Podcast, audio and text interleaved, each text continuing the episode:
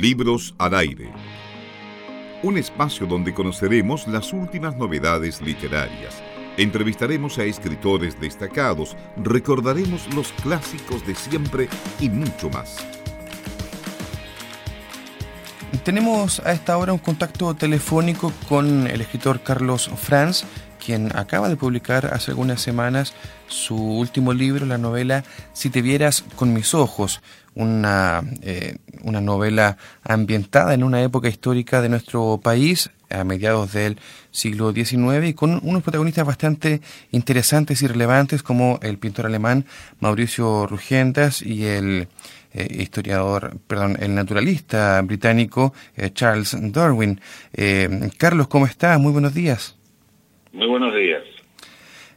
Lo, que, lo primero que queremos preguntar, Carlos, es eh, cómo se escribe, cuánto cuesta escribir de dos personajes que son eh, tremendamente reconocidos en todo el mundo y que eh, Darwin, por ejemplo, es un personaje rutilante de la historia universal. Sí, es, tienes razón, es una buena pregunta. En algún momento del proceso de escritura me, complicó pensar que Darwin es una figura venerada en, muchos lugares y sobre la cual se sabe mucho. Eh, es una de las eh, personalidades del siglo XIX cuya vida está mejor registrada porque él dejó cantidades enormes de documentos, en fin. Pero mm, bueno, para eso tuve que, que, estudiar su vida detalladamente, encontrar algunos huecos, algunos espacios que no están debidamente documentados y algunos de ellos son precisamente o están en su paso por Chile. Eh, en Valparaíso, por ejemplo, donde llegó con el Beagle en julio de 1834, eh, estuvo un mes eh, enfermo. y ahí no hay datos concretos de por qué, qué le pasó y, y, y entonces ahí cabía la posibilidad de imaginar algunas cosas. Luego en su cruce de la cordillera hacia Argentina, que es una de sus expediciones fundamentales después para su teoría de la evolución, en fin, eh, hay un, curiosamente un día perdido en sus diarios. Eh, anota minuciosamente todos los días, pero uno no, no aparece nada. Eh, en fin, son pequeños misterios que el escritor usa con toda libertad, porque yo no, no, no hago una novela histórica, ni menos una biografía.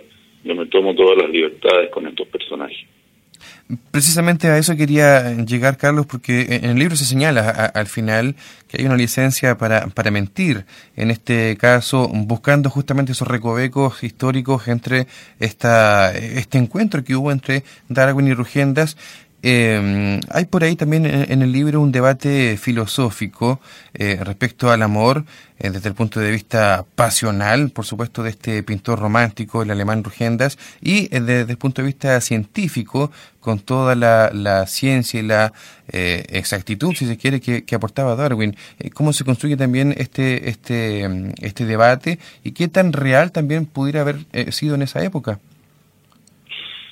Bueno, la verdad es que es una era una opción eh, en una novela de amor, en una novela de pasión, en una novela donde hay sexo, donde hay erotismo, eh, hacer también el contraplano, eh, digámoslo así, intelectual, es decir, estos son personajes muy inteligentes, muy cultos, eh, muy conscientes de, de sus propias vidas. Entonces parecía natural que ellos discutieran en otros términos, en términos más intelectuales, sobre lo que les está pasando, sobre las pasiones que están viviendo.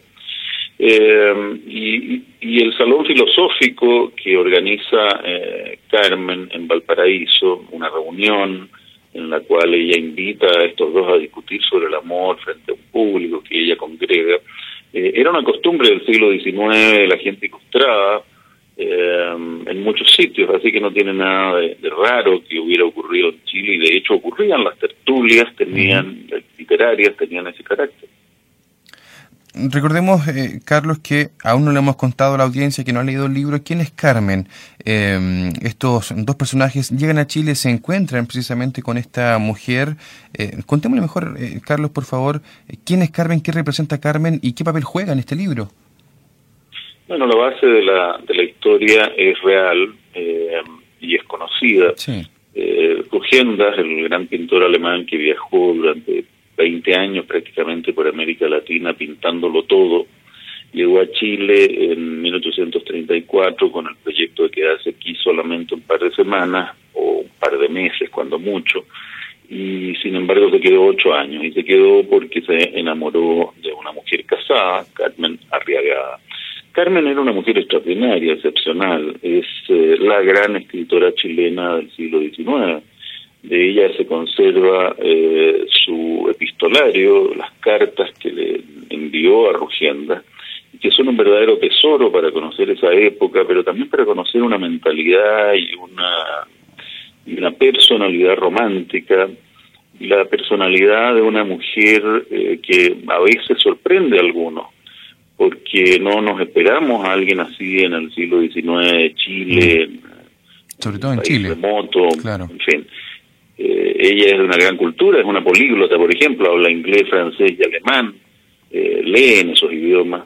Eh, en fin, es una mujer que, está al tanto de todas las nociones de la, de la época, de los últimos, de las últimas novedades que ocurren en Europa. Así que es, es una mujer extraordinaria y con ella se arma un triángulo, con ella y su marido, claro, que le engañado, oh, se arma un triángulo que luego yo convierto en un cuadrado mm. al meter en esa ecuación a Darwin. Eh, Carlos, contémosle un poco a la gente también, o, yo les voy a contar a la gente que este libro está escrito con eh, una precisión artística eh, bastante apasionada, si se quiere decir así.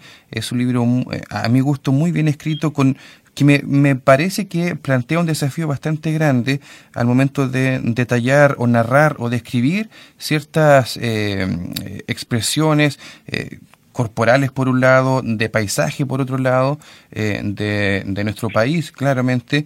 Eh, ¿Cómo se logra esto? ¿Cuánto tomó, por ejemplo, escribir este libro o cuánto tuviste que estudiar eh, el tema de la pintura o del arte?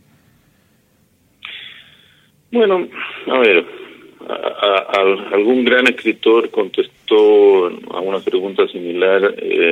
me demoré toda la vida en escribir este libro. La verdad es que yo podría responder lo mismo eh, la pintura y el arte me han interesado toda mi vida. Eh, he visto mucho mucha pintura. Eh, por lo tanto, cuando me siento a escribir esta novela, que me tomó la escritura misma tres años, pero el proyecto completo 20 años desde que tuve la idea, cuando me siento a escribir la, la novela, confluyen en ella todo lo que uno ha visto, todo lo que uno sabe. Aún así tuve que que, estudiar un poco ciertas técnicas que en la literatura se han eh, perdido, no diría yo que han desaparecido, pero se han atenuado mucho, eh, se practican poco como son el retrato literario y el paisaje literario. Eh, si uno lee novelas del siglo XIX, incluso del siglo XX, pero a comienzos, observa que había en los escritores una gran habilidad para describir personas describir paisajes del mismo modo. Y eso como que se ha tendido a descuidar en la novela contemporánea por razones obvias. También los escritores somos hijos de nuestra época en la que predomina la imagen visual. Entonces uno dice, ¿para qué describir tanto a una persona si una fotografía lo hace instantáneamente? Eh, eso fue, fue necesario estudiarlo un poco, recuperarlo, ¿no? Sí, claro que sí. Eh, estamos conversando con Carlos Franz, escritor. Él ha publicado hace muy poco su último libro, Si te vieras con mis ojos. Y hay una frase de Rugiendas, una, eh, una frase muy sentida del pintor, que dice que eh, no logra él capturar lo más hermoso. Digamos que en su pintura no logra representar aquello que puede ver con los ojos. ¿Se puede extrapolar esto al resto del arte o a la escritura, por ejemplo? ¿Cuesta eh, plasmar en un libro o en papel la idea que uno concibe en su mente? Yo creo que sí, por lo menos esa es mi experiencia y, me parece, por lo que sé, que es la experiencia de muchos escritores y artistas. Eh, uno siempre se queda corto, uno siempre desea algo más, eh, tiene una imagen ideal de su obra, y, lo que finalmente publica es un borrador eh, al cual renuncia a seguir perfeccionando. Por lo menos esa es mi, eh, mi visión del arte. Es una visión muy antigua, por lo demás corresponde a la idea platónica del arte. Claro que sí. Eh, Carlos, quiero volver sobre el punto de esta eh, rivalidad tal vez eterna entre la razón y la pasión que en este libro representan Rugendas y Darwin. Esto, este debate, por un lado, que fue una escena precisa del libro, se, eh, se, se, inserta en todo, en toda la novela. ¿cómo, ¿Cómo lo ves tú actualmente, esta idea de la pasión, digamos, del corazón y la ciencia de la cabeza? Bueno, a mí me gustó esta, esta idea, mm, expresar esta idea en, en la novela, porque igual que muchos otros aspectos es atemporal. Es decir, que la novela ocurre en el siglo XIX da lo mismo, podría haber ocurrido en el siglo XII o incluso haberla situado yo en un paisaje futuro. Eh, porque habla de cuestiones atemporales como es el amor, como es la pasión, como es el conflicto entre la pasión y la institución, es decir, cuando la pasión empieza a estabilizarse, empieza a cumplir su deseo de convertirse en algo permanente, se diluye. Eh, y eso es una gran tragedia del corazón humano. Eh, pero hay algo más. Eh, a mí me pareció una gran oportunidad eh, este cruce que se produce en, pleno siglo XIX en Chile, imaginario, porque lo invento yo, eh, entre la sensibilidad romántica y el pensamiento positivo, positivista, científico de um, Rugendas y Darwin, ¿no? Porque allí se produjo una especie de de conflicto que vivimos hasta el día de hoy, cada vez más eh, agudizado, entre, entre eso, entre la visión romántica del amor y una visión pragmática que no ha hecho más que desarrollarse del amor. Eh, cuando hoy día somos conscientes de un modo que no lo éramos hace dos siglos, eh, de que el amor es una expresión de la naturaleza que nos induce a eh, procrear sobre todo. Carlos, en el libro también hay varias escenas que eh, a uno que, ya lo leyó le generan ciertas sonrisas, hay algunas expresiones muy, muy nacionales, muy de puerto también, que son bastante irónicas por un lado también. ¿Te genera algún cierto placer o algún cierto agrado escribir estas escenas? Sí, yo, yo me divertí mucho en, escribiendo el libro y en muchos pasajes me, me reí y me sonreí muy a menudo porque el libro tiene una dimensión humorística. Mm. Esa dimensión humorística viene, me pareció natural, eh, puesto que los amantes suelen ponerse en ridículo, ¿no? Hacen cosas extremadas, absurdas, que uno en su vida normal, entre comillas, cuando no está intoxicado por el amor, eh, no suele hacer y que después cuando se le pasa el amor dice, ¿cómo diablos dice eso, no? Eh, y esto está en la base de muchas de las situaciones cómicas del libro. Ahora, no solamente está el humor referido a la a la, el humor referido al amor, sino que también hay humor en las posiciones extremadas de los dos protagonistas masculinos. Eh, Rugiendas es un pintor romántico apasionado que hace cosas absurdas por eso mismo, y eh, Darwin es tan pragmático, tan racionalista que cae en el absurdo. Eh, la lógica extremada puede llevar al absurdo y él en su vida real, además, esto es interesante, eh, cayó en el absurdo muchas veces por ese extremado racionalismo. De manera que me parecía también que, era una oportunidad para reírse de estos extremos y yo lo pasé bien escribiendo, ojalá que los lectores también lo disfruten. Los lectores de Concepción, además, para los cuales Darwin debiera ser interesante. Darwin pasó por, eh, por Concepción, mm. Estuvo ahí como testigo del terremoto de 1835 que arrasó la ciudad, terremoto con tsunami muy parecido al de 2010. Sí, sí, sin ninguna duda. Eh, Carlos, finalmente, para ya ir cerrando la conversación, hay una idea que persiste también a través del libro, y es que el, el, amor apasionado o la pasión entre dos personas debe, debe morir joven, este amor o esta, esta relación. De hecho, Rugenda finalmente eh, se, huye, digamos, de este amor, como lo hizo siempre, y Carmen también le da este mismo sentido al final del libro. Eh, ¿cómo, cómo, ¿Cuánto cuesta, digamos, o, cómo se trabajó esta idea también?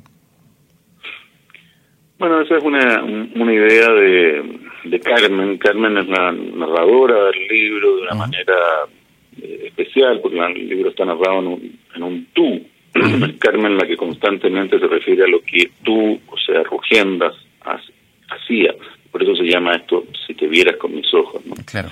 Eh, Carmen es la dueña del libro y es la dueña de esa opinión. Eh, no, yo no quiero profundizar mucho en ella porque revelaría el, el, final del libro prácticamente, pero pero la idea fundamental es que la pasión eh, tiene que elegir entre durar o, eh, o existir. Si dura, se, se acaba. Esto es la gran paradoja del, de la pasión. La pasión, si dura, se acaba. Eh, la pasión es momentánea, es de corto plazo, y cuando pretende extenderse, cuando pretende hacer, hacerse eterna, eh, corre el riesgo de convertirse en rutina, que es lo contrario de la pasión. Queremos agradecer, eh, Carlos, que hayas conseguido estos minutos para los auditores de Radio Universidad de Concepción y de Libros al Aire. Te deseamos también mucho éxito en lo que se venga a futuro. Muchas gracias por invitarme. Libros al aire. Siempre un placer en cada libro.